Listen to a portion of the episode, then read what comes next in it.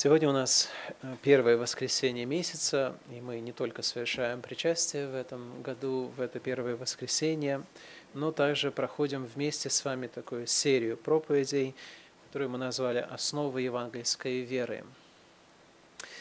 И, конечно же, прошедшая неделя пошла не так, как э, можно было ожидать. Никто не мог ожидать того, что произойдет в семье Соколовых – и я думал о том, стоит ли продолжать серию проповедей, а, посвященную вот основам евангельской веры, или же, может быть, выбрать какую-то другую тематическую, может быть, э, какую-то а, тему подобрать для того, чтобы, чтобы получилось у нас такое ободрительное слово. Но когда я посмотрел на то, что должно быть а, у нас, какая тема должна быть, то я решил безоговорочно продолжать вот эту серию, потому что сегодня в основах евангельской веры мы с вами будем смотреть на личность нашего Господа и Спасителя Иисуса Христа. И э, когда мы говорим о любых переживаниях в мире сем, особенно о переживаниях, где человек осознает себя абсолютно беспомощным, мы не имеем лучшей надежды, кроме Христа. И у нас она не просто лучшая надежда, это единственная надежда. Это то, а, тот, который единственно может нам действительно помочь, тот, который имеет и знания, и возможности, и любовь для того, чтобы нам помогать. И более того, это не просто единственная наша надежда, это достаточная наша надежда. Нельзя представить себе, чтобы Иисус Христос чего-то не имел, чего мы могли надеяться лучше. У нас нет лучшей надежды. Он достаточная, надежная, единственная надежда наша. И сегодня мы с вами будем смотреть именно на личность Иисуса Христа, а в следующее первое воскресенье месяца, если Господь позволит, мы с вами посмотрим на дела Иисуса Христа, потому что и то, и другое в одной проповеди охватить просто невозможно. Даже сегодня, готовясь, то есть, готовясь к сегодняшней проповеди, я понимал, что я должен, знаете, опять э, попросить вас пристегнуть ремни, и э, мы на, на полной скорости будем двигаться для того, чтобы а, посмотреть на удивительную личность а, нашего Господа и Спасителя, и, взирая на начальника и совершителя нашей веры, получить благодать для нашей жизни в этом мире. С древних, с древних времен личность Иисуса Христа была а, предметом, знаете, а, споров. А, мы знаем, что Иисус Христос – это имя, которое известно по всему миру. Миллионы, миллиарды людей знают об этой личности. И также большое количество людей также спорят об этой личности, потому что либо не знают то, кем он является, либо же, зная, отвергают какие-то учения об Иисусе Христе. И в раннехристианском искусстве возникли разные символические коды или изображения, которыми люди старались, знаете, выразить особенности Иисуса Христа. И у нас есть всем известная вот рыбка, вы это видите, да, и а, причина, почему рыбка, вот этот символ рыбы стал христианским символом, заключается в том, что первые буквы в пяти словах, которые приведены здесь, вот ниже – здесь греческие в переводе Иисус Христос, Божий Сын, Спаситель, первые буквы, если брать, тогда из них получается акроним, а, что означает ихтис, или по-гречески, что означает рыба. Да? А у нас не получается пять букв для слова рыба, а, поэтому у нас просто она используется как рыбка, как символ. И вы видите, что в, в этой фразе да, Иисус Христос, Божий Сын, Спаситель, подчеркивается Его имя, его титул, его личность и его дело. Да, в одной такой емкой фразе, в этих пяти словах выражено очень много, что связано с нашим а, упованием, когда мы думаем об имени Иисуса Христа. И вот сегодня мы с вами постараемся посмотреть на Его личность. А кто такой Иисус Христос? В первую очередь мы с вами знаем, что Иисус Христос есть Бог – Слово Божие однозначно утверждает и э, исповедует, что Иисус Христос – это не просто человек, это есть Бог. Вначале было Слово, и Слово было у Бога, и Слово было Бог. Э, звучит в первом стихе известного Евангелия от Иоанна. И то, что Он есть Бог, означает, что Он является равносущным с Отцом и Духом – он единосущный с Отцом и Духом, и Он вечно сущный с Отцом и Духом. я знаю, что это звучит, знаете, как очень такое что-то большое, такое очень сложное.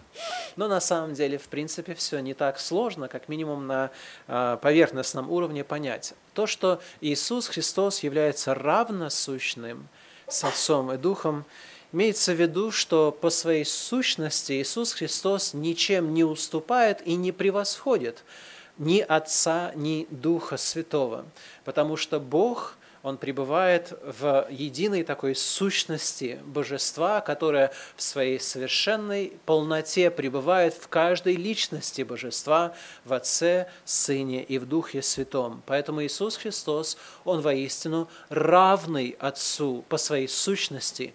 Дух равен Отцу и Сыну, и Сын равен Духу Святому в этой, в этой совершенной божественной сущности.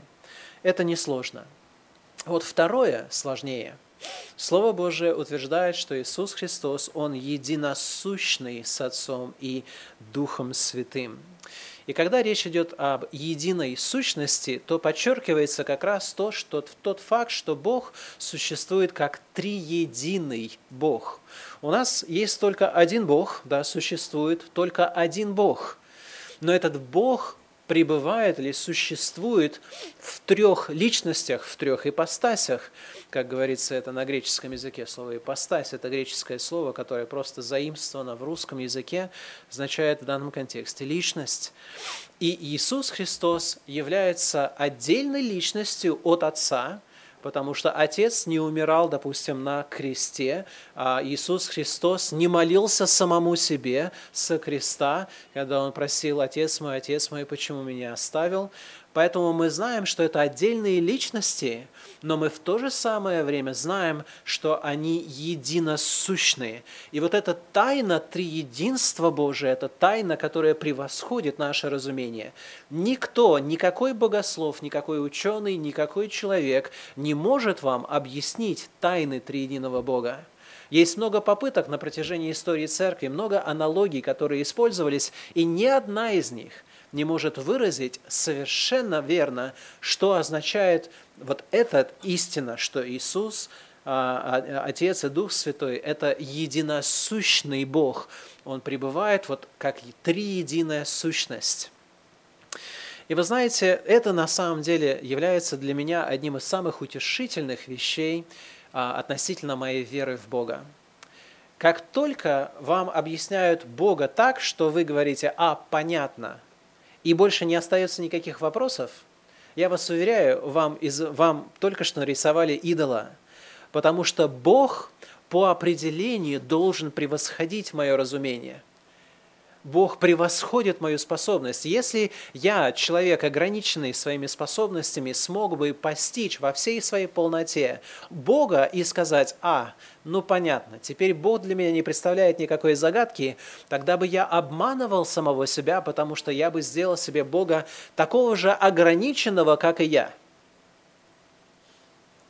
Но Бог превосходит мое понимание. И в этом смысле, воистину, каждая из личностей божества и все они совокупно, будучи триединым Богом, это истина, это поражающее а, наше воображение, наш разум, разум истину, и это та которая, истина, которая заставляет нас смиряться нашим разумом, где мы знаем, что сколько бы мы ни изучали совершенство Божие, сколько бы мы ни прилагали своих умственных стараний, никогда мы не сможем его постичь в полноте. Итак, Иисус Христос – это есть Бог равносущный с Отцом и Сыном, единосущный с Отцом и Духом Святым. И Он также вечно сущий с Отцом и Духом Святым.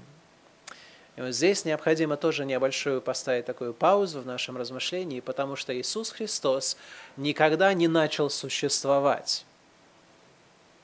Был момент, когда он родился, да, был момент, когда он был зачат, и начала существовать его человеческая природа. Об этом мы будем говорить чуть позже. Но личность Иисуса Христа, она вечная личность. Он не был бы равным Отцу, если бы не существовал вечно вместе с Отцом. И мы с вами видим как раз вот это совершенство Бога, которое превосходит наше разумение, потому что мы не можем постичь ни единство Божие, три единства Его, мы не можем постичь Его вечность. Как так может существовать существо совершенное, не имея начала, само, само же дающее всему начало, всему, что существует? И в символе веры, к которому мы обращаемся время от времени, а, который представлен на нашем церковном сайте, а, баптистский символ веры 1689 года, когда речь идет об Иисусе Христе, сказано следующее. Сын Божий, второе лицо в Святой Троице, будучи истинным и вечным Богом, сиянием славы Отца, имея одну сущность и будучи равным тому, кто сотворил мир, который поддерживает все и управляет всем, что Он создал. Далее продолжается определение, но вот эта часть, которая имеет отношение к этому непосредственно пункту. Поэтому Слово Божие не стесняется называть Его Богом, потому что Он есть Бог. Послание к Титу во второй главе, в 13 стихе мы с вами читаем, что мы ожидаем блаженного упования явления славы великого Бога и Спасителя нашего Иисуса Христа. Итак, Иисус Христос есть Бог. Помыслите о том, что это означает для каждого из нас. Что наше спасение, а Он называется нашим Спасителем, является делом не просто человека, а Бога в своей совершенной силе, мудрости, славе – настолько надежно то спасение, которое совершает Иисус Христос для нас, потому что Он есть Бог неизменный, вечный, вечно сущный. Но мы знаем, что Иисус Христос – это также и человек.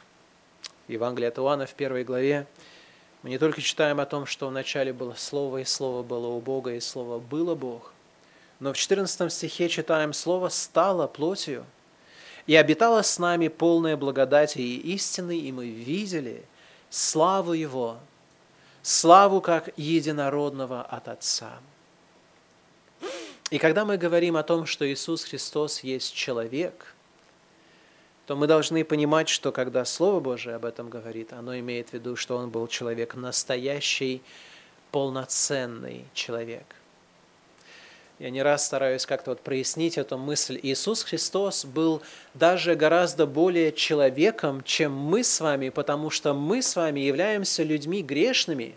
А грех ничего не прибавил в нашу человеческую природу. Грех исказил нашу человеческую природу. Поэтому мы с вами все человеки со знаком минус. Иисус Христос пришел в этот мир и стал плотью, и Он воплотился в совершенного безгрешного человека, поэтому Он в себе истинно отражает чистую, неискаженную, совершенную человеческую природу именно так, как Бог сначала сотворил Адама с Евой до их грехопадения. Он является воистину человеком. Если вы хотите знать, что такое человек, тогда вам нужно смотреть не столько друг на друга, потому что мы искаженные человеки. Вам нужно смотреть на Иисуса Христа. Он есть совершенный образ того, что означает быть человеком. Он есть настоящий человек, Он есть безгрешный человек, и Он есть человек совершенный. И Слово Божие делает вот эту истину об Иисусе Христе истиной, основополагающей для нашего спасения. В первом послании от Иоанна в 4 главе мы с вами читаем «Духа Божия, Духа, ист... А, Духа заблуждения узнавайте так – Всякий дух, который исповедует Иисуса Христа, пришедшего во плоти, есть от Бога. А всякий дух, который не исповедует Иисуса Христа, пришедшего во плоти, не есть от Бога, но это дух Антихриста, о котором вы слышали, что он придет и теперь есть уже в мире. Именно потому, что Иисус Христос есть Бог и человек, у нас в Нем есть единственный посредник между Богом и человеком, как сказано, ибо един Бог, един и посредник между Богом и человеками, человек, Христос Иисус.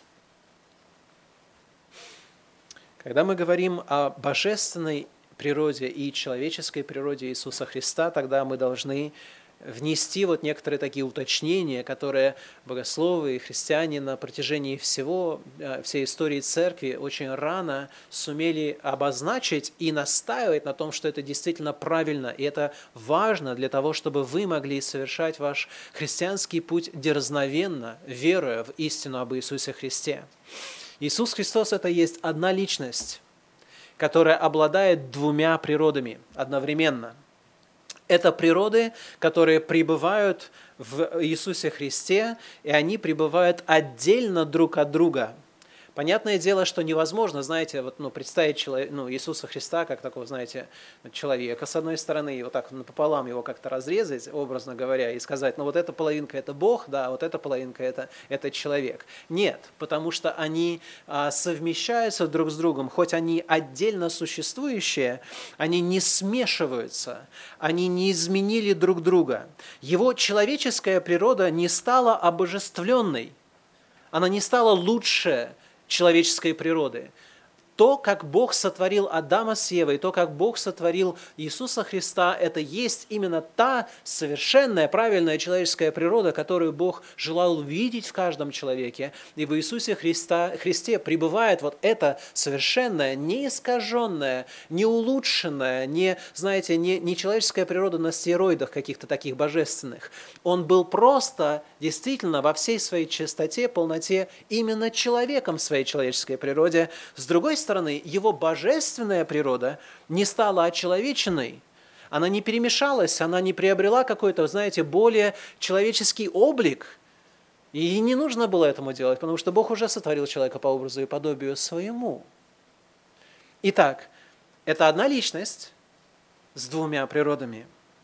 Эти природы существуют в Иисусе Христе в полной мере, то есть на все сто процентов – Иногда можно услышать, что Иисус Христос – это полубог, получеловек. И это неправда, потому что Иисус Христос есть Бог и человек. И соотношение вот этих вот природ, которые объединены в этой личности, это 100% и 100%. В этом удивительная реальность и тайна а, благочестия, о котором говорится Слово Божие, называют его Иисусом Христом. И а, в этом тайна на самом деле многого из того, что Бог делает. Именно таким образом Бог, с одной стороны, предопределяет всех, кого Он спасает, и это на 100% дело Божие, без всяких вопросов. И с другой стороны, мы с вами имеем полнейшую ответственность, которую Бог на 100% возлагает на каждого человека. И это не противоречие, это есть тайна, превосходящее разумение, но это есть то, что Бог делает, и мы принимаем это верой. Итак, Бог, Иисус Христос, есть одна личность с двумя природами, которые не смешаны, не изменили друг друга, они полноценные. И более того, с момента, когда Иисус Христос взял плоть, эти две природы в лице Иисуса Христа неразделимые. Иисус Христос никогда не перестанет быть Богом. Он никогда не перестанет быть человеком. Но в вечности – Иисус Христос, вторая личность Божества, будет существовать одновременно, имея вот эти две природы, природу Божию и природу человеческую. Воистину хочется сказать, что есть человек, что ты помнишь его.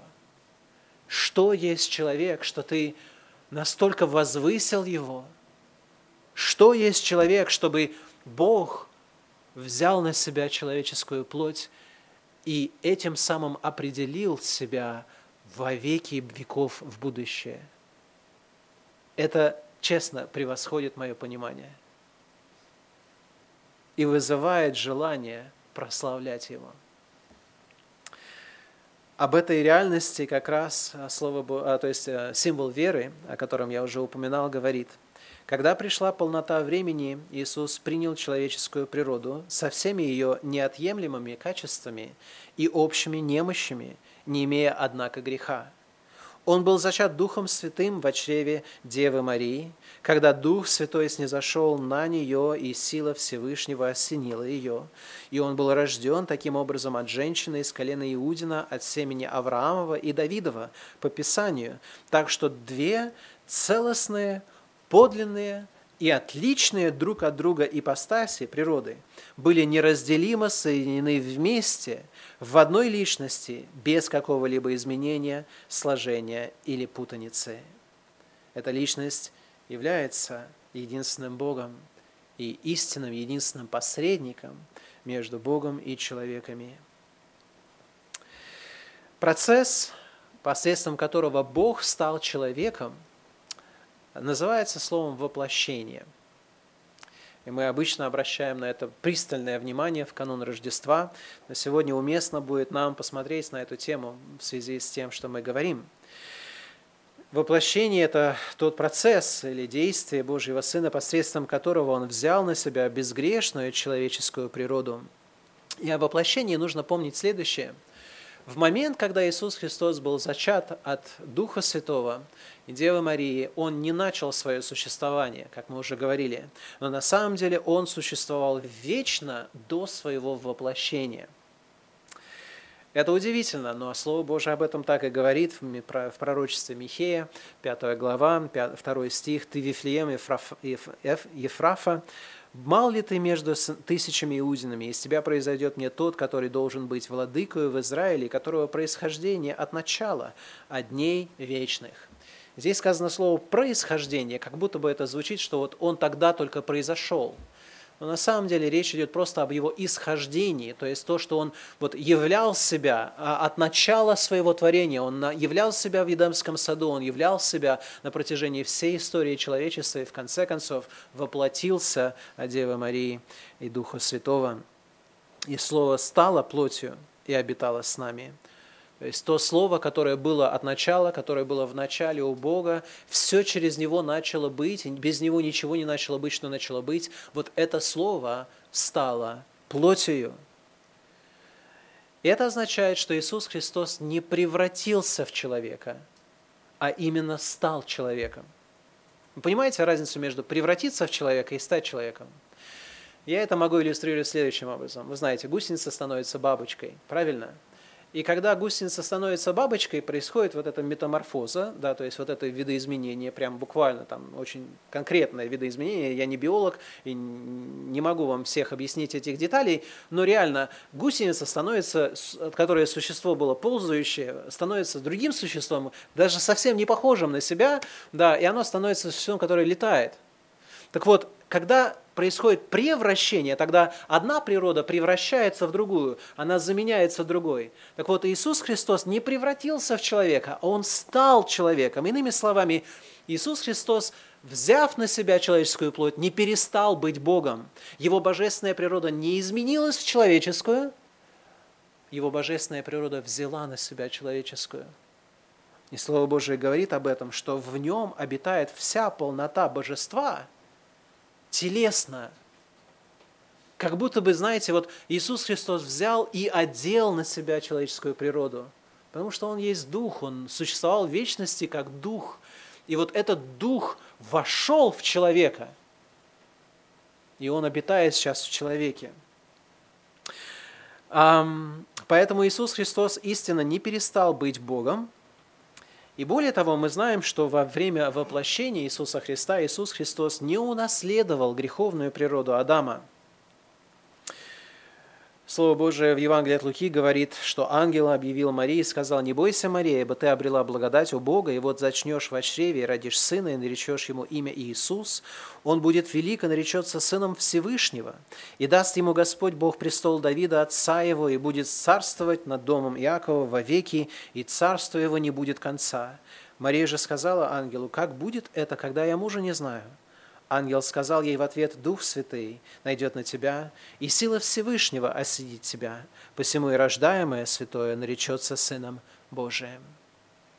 То, что Иисус Христос не был зачат от мужа, от человека, имеет принципиальное значение, потому что греховность наша передается нам от Адама, не от Евы, хотя она первая согрешила по факту, но греховность наша, она передается нам от Адама. Мы в Адаме все согрешили – а Иисус Христос, Он взял на себя человеческую природу, но в Божьем проведении сделалось это так, что Он не был потомком Адама, но все-таки был человеком во всей своей совершенной полноте потому что он был зачат от Духа Святого и объединенный в теле Марии для того, чтобы быть человеком.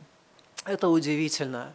И это как раз показывает, что воплощение Иисуса Христа есть действительно чудо, посредством которого Бог сохранил своего Сына от того, чтобы Он мог наследовать греховную природу в своем человеческом облике от Адама. Более того, мы знаем, что воплощение Иисуса Христа – это было то, что стоило Ему огромного лишения, если можно так сказать. Иисус Христос через воплощение оставил божественную славу. На небесах мы видим в книге Исаии в 6 главе, как э, серафимы прославляют Бога, как слава Божия наполняет храм. И это мы знаем, есть облик предвоплощенного Иисуса Христа. Он пребывает в своей славе, которая поражает наше воображение. И когда Он воплотился, то вот что сказано об этом в послании к филиппийцам во второй главе. Он, будучи образом Божиим, не почитал хищением быть равным Богу, но уничижил себя самого, приняв образ раба, сделавшись подобным человеком, и по виду став как человек, он смирил себя, быв послушным даже до смерти и смерти крестной. Иисус Христос оставил славу небес. Иисус Христос, более того, оставил произвольное использование своих божественных сил – своих божественных качеств, своих божественных привилегий. И это чрезвычайно важно – это чрезвычайно важно для нас понимать, потому что обычно, когда люди говорят об Иисусе Христе и видят, как Он, допустим, развивается, и а, люди поражаются Его развитию, и потом, как Он вступает в, а, в а, борение с дьяволом, будучи искушаем, и побеждает дьявола, люди смотрят на это, и знаете, какое естественное объяснение люди всегда дают по поводу того, почему Иисус Христос прожил совершенно правильной жизнью. Они говорят, ну Он же Бог. Правильно? Все говорят. Вот кого не спроси, да, почему Иисус Христос смог то сделать или другое сделать, единственное объяснение, которое мы слышим, но Он же Бог. И люди не знают или забывают о том, что Иисус Христос для того, чтобы стать истинно посредником между Богом и человеком, для того, чтобы спасти людей, Он отказался от божественных своих прерогатив и от произвольного использования божественной власти своей. Он совершал служение на земле только силой Духа Святого, того же Духа, которого впоследствии по своему воскрешению, воскресению и вознесению Он послал нам с вами. Мы с вами имеем ровно то же, что имел Иисус Христос, за единственным исключением, мы с вами живем во греховной плоти. У Него этого не было. Вот это единственная разница между нами – потому что Иисус Христос в своей жизни смог исполнить волю своего Отца совершенно, не своей божественной праведностью, не своей божественной какими-то способностями. Он все это сделал, будучи человеком. Сто процентов. Ни больше, ни меньше. И это я нахожу чрезвычайно ободрительным, взирая на примеры Иисуса Христа, потому что только в таком случае я вижу во Христе истинно пример – Потому что если он делал все эти дела, которые он совершал своей божественной силой, с какой стати я могу надеяться, что я могу быть как Христос? Но если он это делал так же, как и я сейчас имею прерогативу, имея Духа Святого, пребывающего во мне, как и Христос, получил Духа Святого, снизошедшего на него в момент его водного крещения, тогда Христос для меня действительно есть пример во всем. Иисус Христос должен был быть Богом, и Он должен был быть человеком для того, чтобы спасти нас. И будучи человеком, Иисус Христос сравнивается с Адамом. Посмотрите на послание к римлянам 5 главе, вы помните эту главу, и там есть сравнение между первым Адамом и вторым Адамом, который, мы, который есть Христос. Первый Адам является главой человечества, но человечества падшего, потому что в нем все согрешили. А второй Адам, Адам является также главой, главой церкви, как говорит Новый Завет. И это есть глава человечества, уже искупленного кровью Иисуса Христа. Первый Адам был творением, в буквальном смысле этого слова, причем сотворен он был Отцом через Иисуса Христа, потому что Иисус Христос является Творцом всего видимого и невидимого. Второй Адам является именно этим Творцом, который принял плоть. Первый Адам не устоял в праведности и согрешил.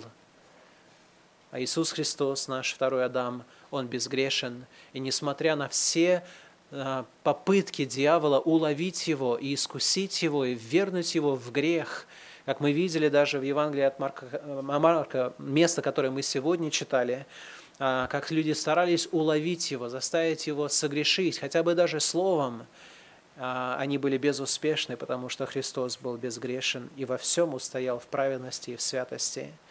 В первом Адаме все умирают, во втором Адаме все оживают. И поэтому нет другого имени под небом, данного человеком, которым надлежало бы нам спастись. Нет другой надежды, и на самом деле не нужно нам лучшей надежды. Это есть совершенная наша надежда для всех переживаний в мире всем.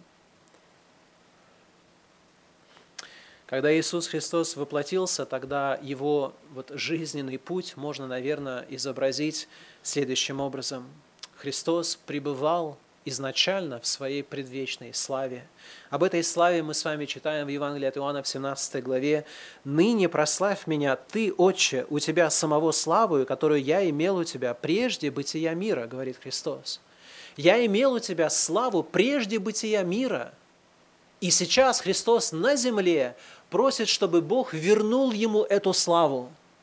А когда он воплотился, тогда он оставил эту славу небес, о чем мы уже говорили. И это есть его уничижение, как говорит об этом апостол Павел в послании к филиппийцам во второй главе. Он уничижен был, стал послушен Богу во всем, как раб. И мы с вами видим, что это слово, которое стало плотью, обитало с нами, оно было полное благодати истины, мы видели славу Его, славу как единородного от Отца, говорит Иоанн.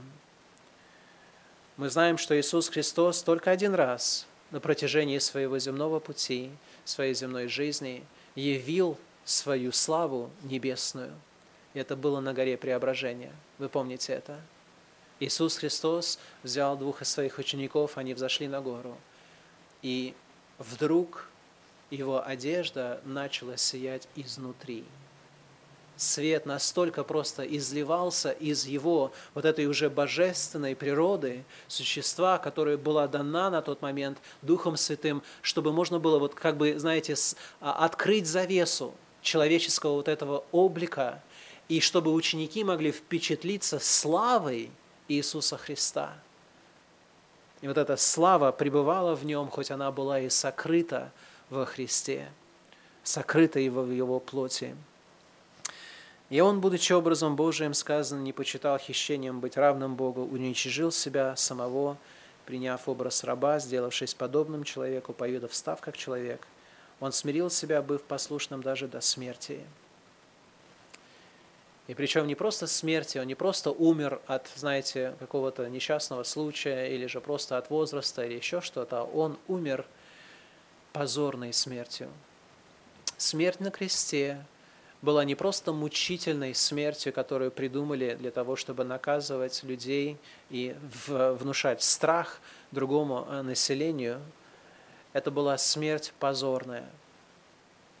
Римский гражданин не мог быть распят, потому что это считалось ниже достоинства римского гражданина. А Иисус Христос был распят, и Он был уничижен, и вот эта смерть является самой низшей точкой Его уничижения, потому что после того, как Он сказал на кресте «совершилось», Его уничижение на этом закончилось. он был погребен уже у богатого. И ожидая своего воскресения на третий день, он воскрес. И это воскресение было началом его возвращения в славу. После того, как он воскрес, он был вознесен и прославлен. Но прежде всего нам нужно посмотреть еще раз на жизнь Иисуса Христа, потому что в своем, в своем воплощении, в своей человеческой природе Иисус Христос проявил послушание Богу Отцу.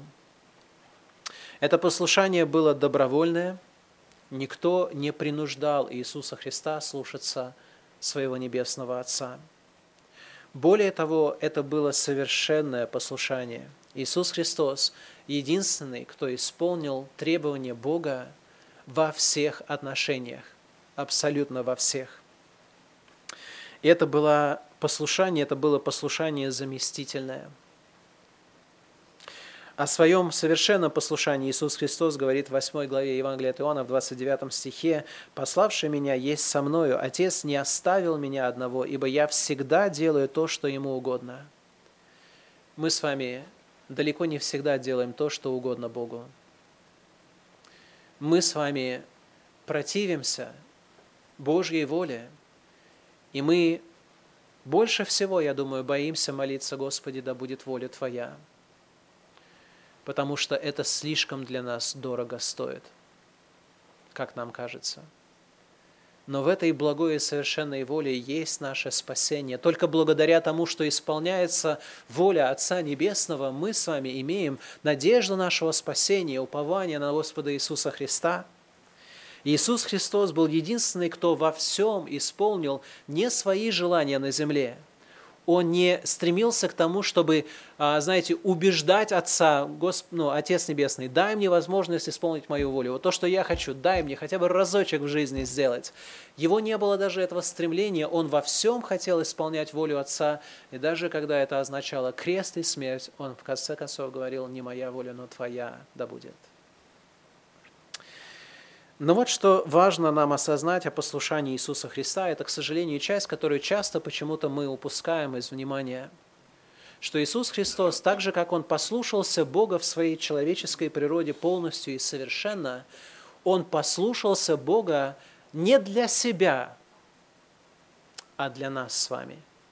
Его послушание было в равной степени заместительным, так же, как Его смерть была заместительна для нас – так же, как Иисус Христос был наказан за грехи наши, для того, чтобы мы не были наказаны. Также Иисус Христос исполнил волю Отца во всем, для того, чтобы мы с вами были облачены в Его праведность, когда мы веруем в Иисуса Христа. Потому что у нас, когда мы согрешили, у нас сразу появилось две проблемы – мы нарушили Божий закон и уже были заслуживали Божьего гнева и наказания, а с другой стороны, мы лишились той праведности, в которую мы должны были пребывать. И поэтому, когда Иисус Христос умер на грехе, Он решил только часть нашей проблемы, взяв все наказание Божие за наши грехи. А как одеть нас в праведность?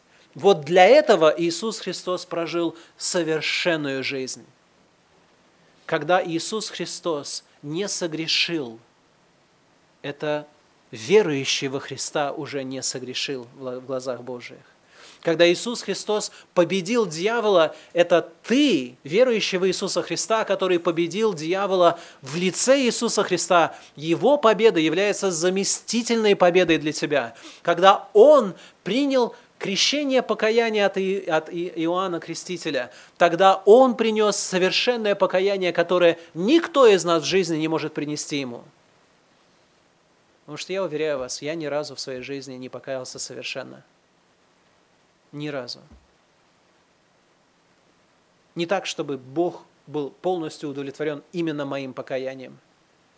Он принимает мое покаяние, потому что я верую в Иисуса Христа, и Христос принес за меня это покаяние – сделав мое несовершенное совершенным.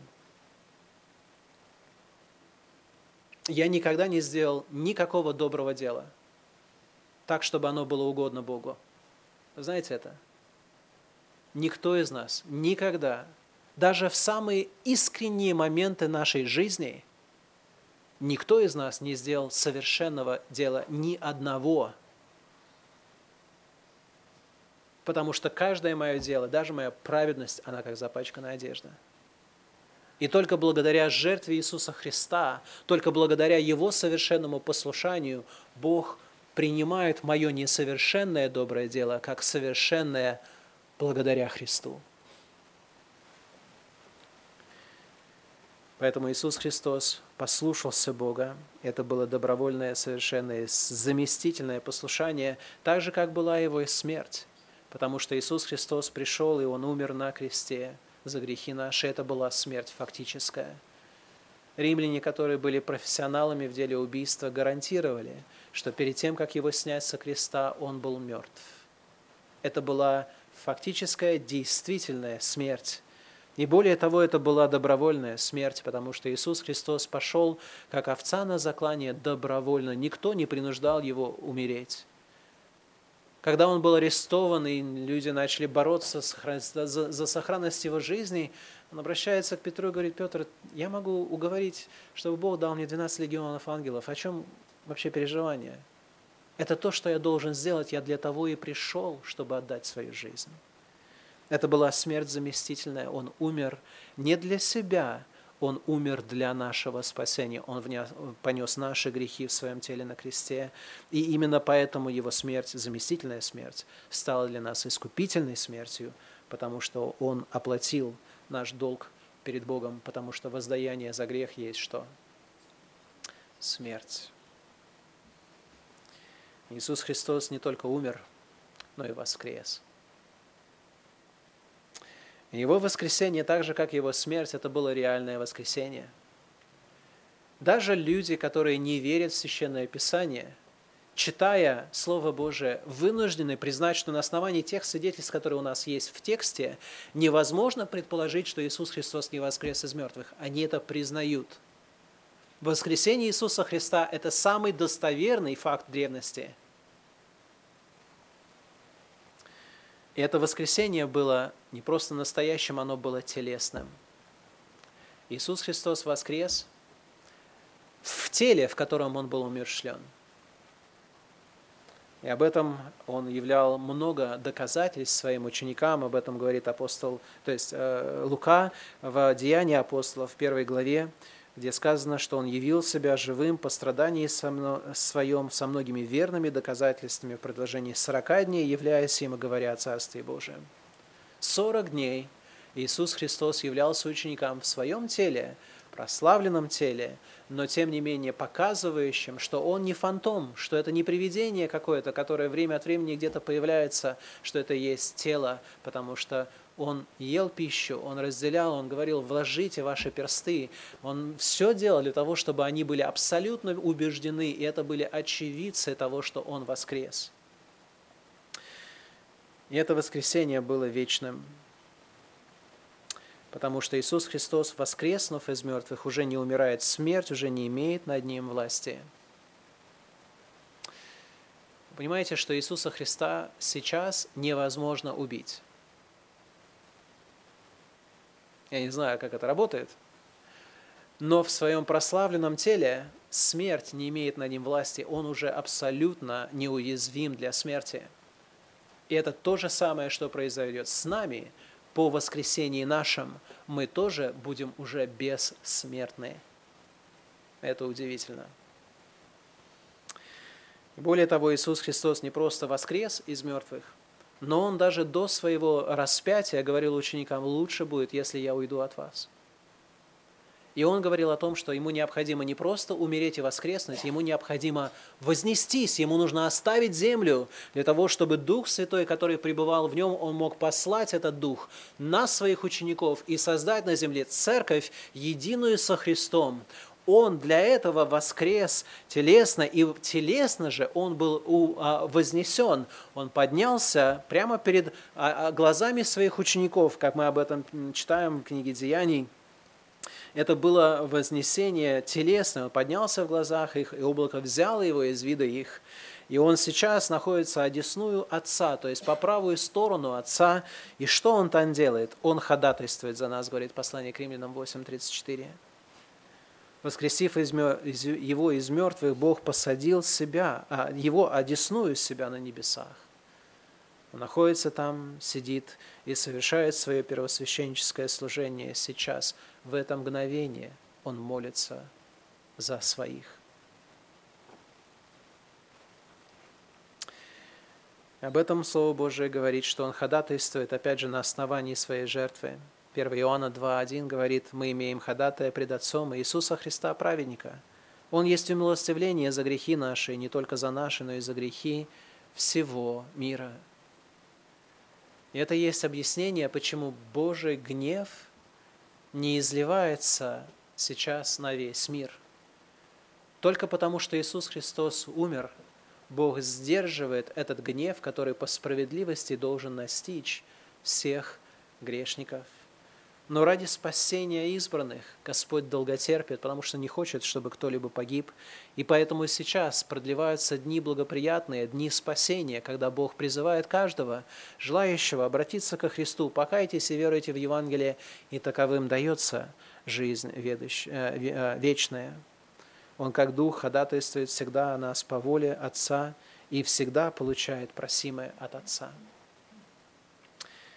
И последнее, что необходимо обозначить, что Иисус Христос не только пребывал в славе, не просто Он воплотился и был здесь на земле в послушании, даже потом уничижении через свою смертную, а, то есть крест, а, крестную смерть, но Он воскрес, Он вознесен был, Он пребывает сейчас одесную Отца, и Он грядет опять вновь сюда, на землю.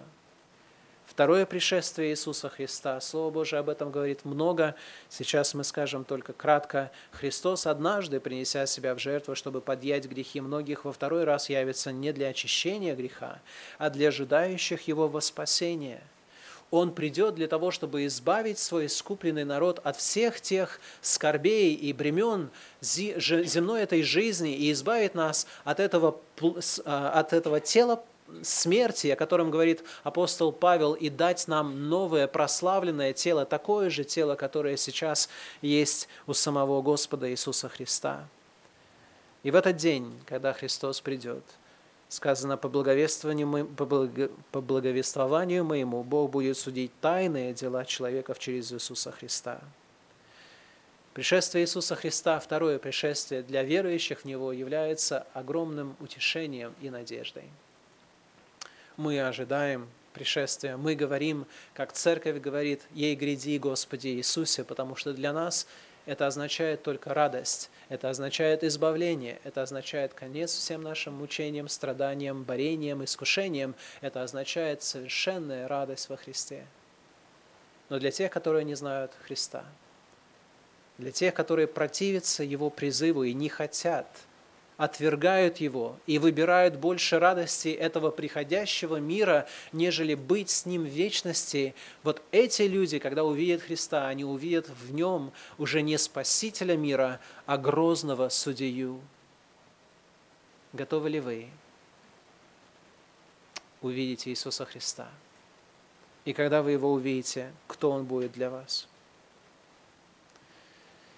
но вот все, что мы с вами сказали сегодня, я бы хотел, знаете, вот сузить к одной простой мысли. Посмотрите на 1 Иоанна 3 главу. Сказано, смотрите, какую любовь дал нам Отец, чтобы нам называться и быть детьми Божиими. Мир потому не знает нас, что не познал Его, возлюбленные, мы теперь дети Божии. Но еще не открылось, что будем. Знаем только, что когда откроется, будем подобны Ему, потому что увидим Его, как Он есть. И всякий, имеющий сию надежду на Него, очищает себя так, как Он чист.